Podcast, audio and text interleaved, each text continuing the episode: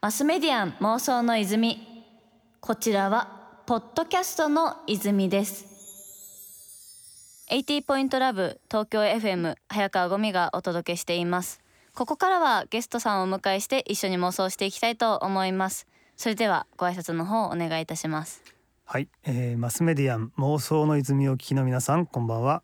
メディアプラットフォームノートを運営している株式会社ピースオブケイク代表取締役 CEO の加藤貞顕です。今日よろしくお願いします。お願いします。でもあの私も何回かこのラジオで告知させていただいてるんですけどもうノートは散々ね使わせていただいてるんで結構何を聞いていこうかなって今日は気持ちですね。はい。あのノートってどういったものが上げて公開することができるんですかね？ノートはね一見ブログとかと似てますよね。普通にあの文字書いて公開することもできるし、写真公開してる人もいるし漫画を出してる人もいるしあと音楽とか動画とかいろんなものが上げられるんですよ。あそっか。ちょっとしたラジオっぽいね使い方とかもできますもんね。そういう使い方する人いますよ。でまああと最大の特徴があるのはまあ2つあって、うんやっぱりねお客さんとねこう長期的な関係が築きやすい仕組みを持ってるんですね、うん、フォローとかそういう仕組みで長期的な関係が作れる、はい、これが一つと、うん、あともう一個はやっぱ課金ができるってことなんですよね、うん、あのコンテンツそうやっていろんなコンテンツアップロードできるんだけどそれに対してお金を払っていただくことができる仕組みがあるんで、まああの結構本気を出してものを作ってそこにお客さんに来てもらって、うん、そして必要なら商売もできる。まあそんな仕組みを持ってます。へえそっか。でノートの場合だとその単品での購入もねできますし定期の購読そ、ね,、の毎月読むみたいなこともできるからそこら辺のこうユーザーの関わり方も結構多様だなと思いますね。そう。今まではねほらメディアの人しかできなかったようなことが個人でも簡単に始められるっていうのがですね魅力かなと思います、うん、間違いない。いや本当にだって最近特にこの1年すごいさらなる盛り上がりを見せてるなってイメージだったんですけど。そうですね。あのまあ去年から結構ノートの利用者っていうんですかね。見てくださる方使ってくださる方がすごい増えてるんですけど増えてる印象ですね。一般化したなそう今年ものすごく増えたんですよね、うん、あの年初に月間アクティブユーザーが1000万人っていう、はいはい、発表したんですけど、うん9月に2000万人になったんですよ。倍になったんですね。だからそうだからすごい広がってきて、まあ僕たちもっともっとねツイッターみたいに、うん、あのなんかほらツイッターって有名人大体全員使ってるじゃないですか。使ってますね。で普通の人も大体みんな見てるじゃないですか。なんかそういうぐらいまで行きたいなと思ってるんで、うん、まあちょっとだけ近づいてきたかなと思ってるんですけど、まあ頑張ってやってるところですね。確かに今年結構そのタレントさんとか文筆とかブロガー以外の人で使われ始めた人が多いなって印象でしたね。そうですね、そうそう。そうなんですよ。前はねあのネットで書いてる人がね、うん、もともと書いてる人がって感じだったんですけど、そうそう。それ以外にもスポーツ選手とかタレントさんとか、そういう人も使うようになってきましたね。でもそんな加藤さんの会社のピースオブケークなんですけど、はいはい、改めてあのノート以外にも事業があると思うのでどんな会社か教えていただいてもいいでしょうか？はい、えー、この会社はですね2011年の末12月に設立した会社なんですけど、うん、ウェブサービスを2つ運営してます。 cakes っていうサービスとノートってサービスですね、うん、であの cakes はあの雑誌みたいな有料のコンテンツを、うんうん、あのプロが書いて配信するそういうサイトなんですけれどもまあ、ノートはご存知の通りあの C2C で誰でも書けて配信できるサービスで、まあでもどっちも共通してるのはクリエイターが自分の作品を、あのネット上に載っけてそれをみんなに見てもらって、まあ、必要なら収益も上げられる、うんうん、まあ、そういったクリエイターのためのプラットフォームを作るっていうところがまあ共通してますね。だってもともとその加藤さん自身がその編集さんをずっとやられてたって認識で合ってますかね。そうなんですよ。もともと僕あの出版社で編集者をしたんですね。そうですよね。はい、あのまあ雑誌も編集してましたし、書籍もしてましたし、だからまあなんて言うんでしょう。今でもねやってることあんまり変わらないんですよ。本作ってる時はもう作品を作るなんだけど、そね、その環境も作るととまでやってるのが作品が出てくる環境を作る的な、はいはいはい、ちょっとこう、よりこうなんていうか別のレイヤーからねサポートするとこをやってますかね。はいはい、なるほど。確かになんかそのノートってサービス自体が何ですかノート知らない人からするとブログと何が違うんだろうみたいな印象をね持たれる方もいるかもしれないんですけど私的にはその続けるってこと自体がすごくこう喜ばしいサービスだなって印象があってなんかそのあたりってやっぱりサービスの設計上意識されてることってあったりするんですかね？はい。あのー、続けるっていうのが結構重要で。重要ですよね。特にその書く仕事だったりとか表現する仕事って。そう。ちなみに出版とかテレビとかラジオとかみんなそうなんだけど結構続けるための仕組みが内包されてるんですよ。結局まあ一つはお金大きいですよね。例えば広告だったりとかってことですよね。広告だったりまあラジオならスポンサーがついたりとか、うん、あのあとテレビでもまあ広告もあるけどもペイドのやつもあるでしょ？ネットフリックスみたいなのもあるし、うん、お金をユーザーが払うってことですね。であの出版もそうですよね。あの販売のものもあるし、う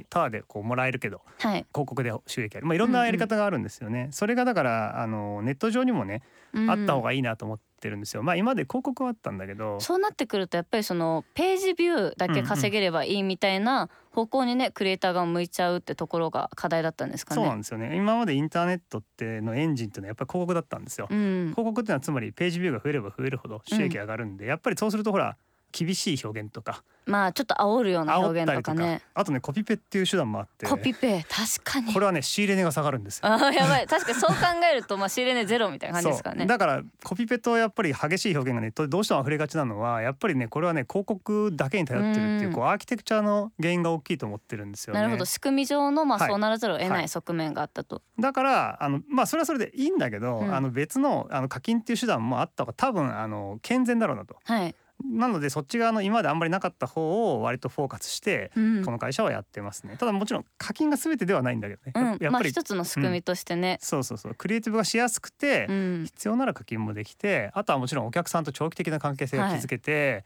すごく平和でいい空間であった方がもの作ったりしやすいじゃないですか、しやすいですね本当に。そう。まあそんなこと考えてやってます。マスメディアン妄想の泉。マスメディアン妄想の泉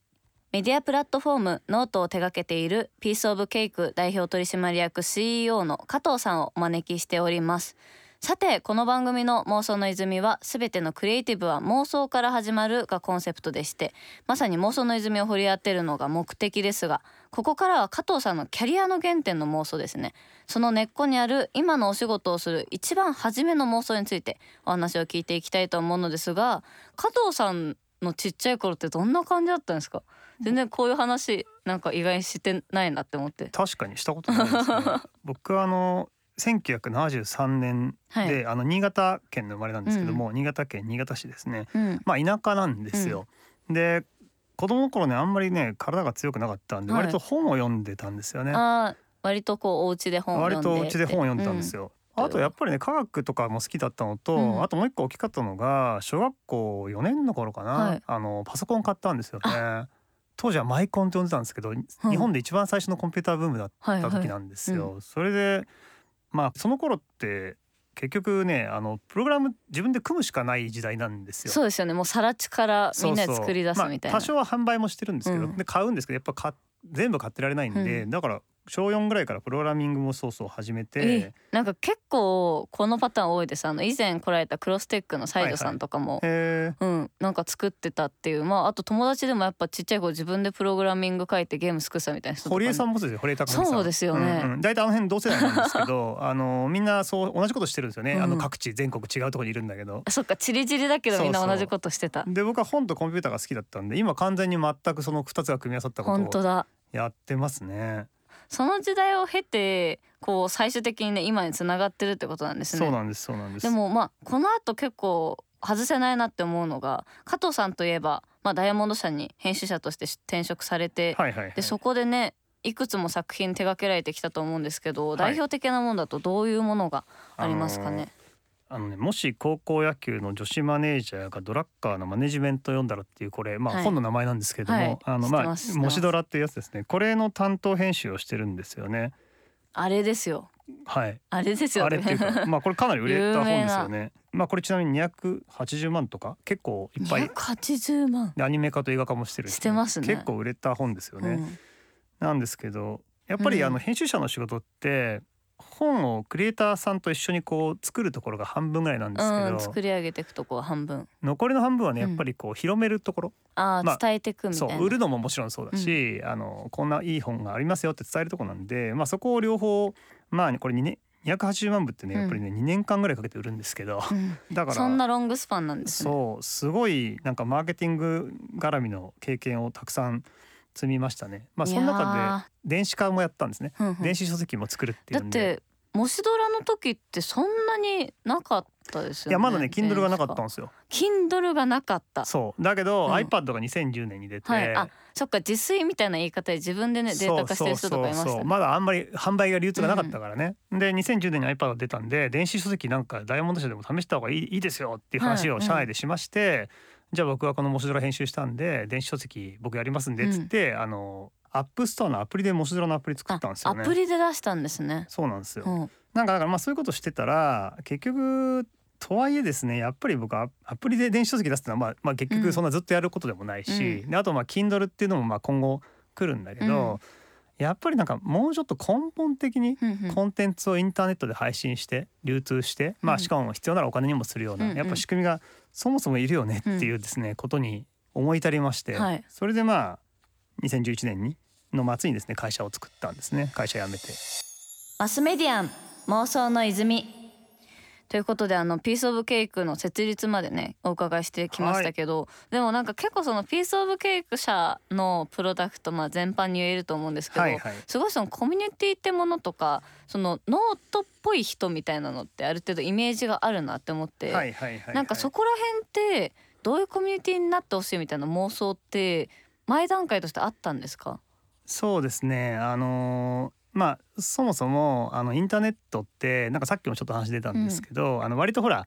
コピペとか悪口とか、うん。割とこう激しい物言いとかある、そうなりがちじゃないですか。まあそうなるのは良くないなと思ってたんですよ。あのっていうのはクリエイティブをする上では、あの障害になるなあーちょっと精神衛生上と。ねなんかほら、くないですよね。こんなの書いたけど見て見てって言ったらなんかバカとか言ったら すごい嫌じゃないですか。嫌だあの、うん。YouTube のバットボタンみたいな感じですよ、ね。ええなんか心折れるじゃないですか、うん。だからやっぱりちゃんとクリエイティブをこう尊ぶ場所例えばうん美大とかってそういう風景ある,、あるでしょ？ありますね。作ってるやつ全員偉いみたいな。でしょだからやっぱりそうあるべきだなと思っててそういうコミュニティにまずしようと思ってたんですね、うん。まあなんかだから僕らはこれ街づくりに近いかなと思ってるんだけど街づくりなんですね。もはや街づくりですね。あの代官山とか言ってほらそういうあ感じ浮かぶじゃないですか。代官山っぽい人とかねありぽいますもんね。人とかぽい店とかある。ぽい内装とうん。かあるでしょ、代官山の香りみたいなのありあますしょ。別に代官山にしようってわけじゃないんだけど まあそういう街の空気感とかっていうのうんはあるといいなと思って、あーじゃあそれがその実際に関わってる人しかりいろいろな UIUX その使い心地しかりみたいなところにノートっぽいみたいな感じを入れてるんですかね。そうですね。やっぱりそこはだから社員のみんなにもこういう雰囲気はノートっぽいかこういうのはノートっぽくないかとか、割とよく共有して話し合ってますね。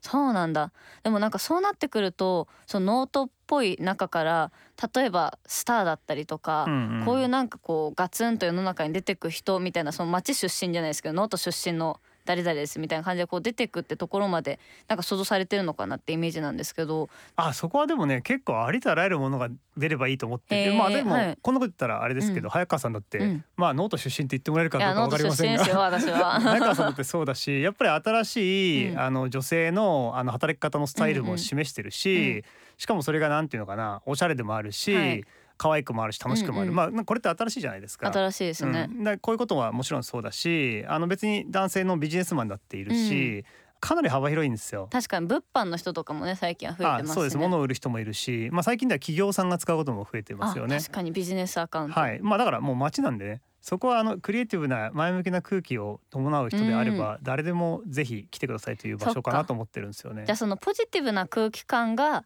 一番重要なのであってそこのその具体的に何をやろうとしてるとかよりは全体のいいねという感じがね重要なんですかね。そうですね多様性は大事にむしろしたいかなと思ってますね。なるほどでも確かに今後よりね飲食だったりとか、まあ、いろんな人が増えてきてなんかそれこそそこ同士でのコミュニケーションだったりとかいろんな関わりってものも増えていきそうですね。あそうですねあの料理家の人とかねレストランの人とか最近そういう系の方もよく使ってくれてってるんですけど、結構彼ら同士出会って友達になったりしてんすようね、ん、それでまた一緒に仕事したりとかねしてるしすごくいいですよね。それも一つ街の魅力ってことなんですかね。だと思いますね。やっぱり街って友達ができる場所でもあるでしょ、だからそこは大事かなと思って割とこう中で出会いが生まれるっていうのは結構重視してますね。うん、じゃあ今後その多様な街がはい。ノートというところ、ピースオブケイクというこう場所を中心に広がっていくってなんか妄想が広がっていきますね。そうなんです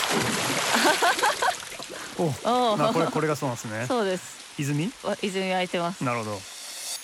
マスメディアン妄想の泉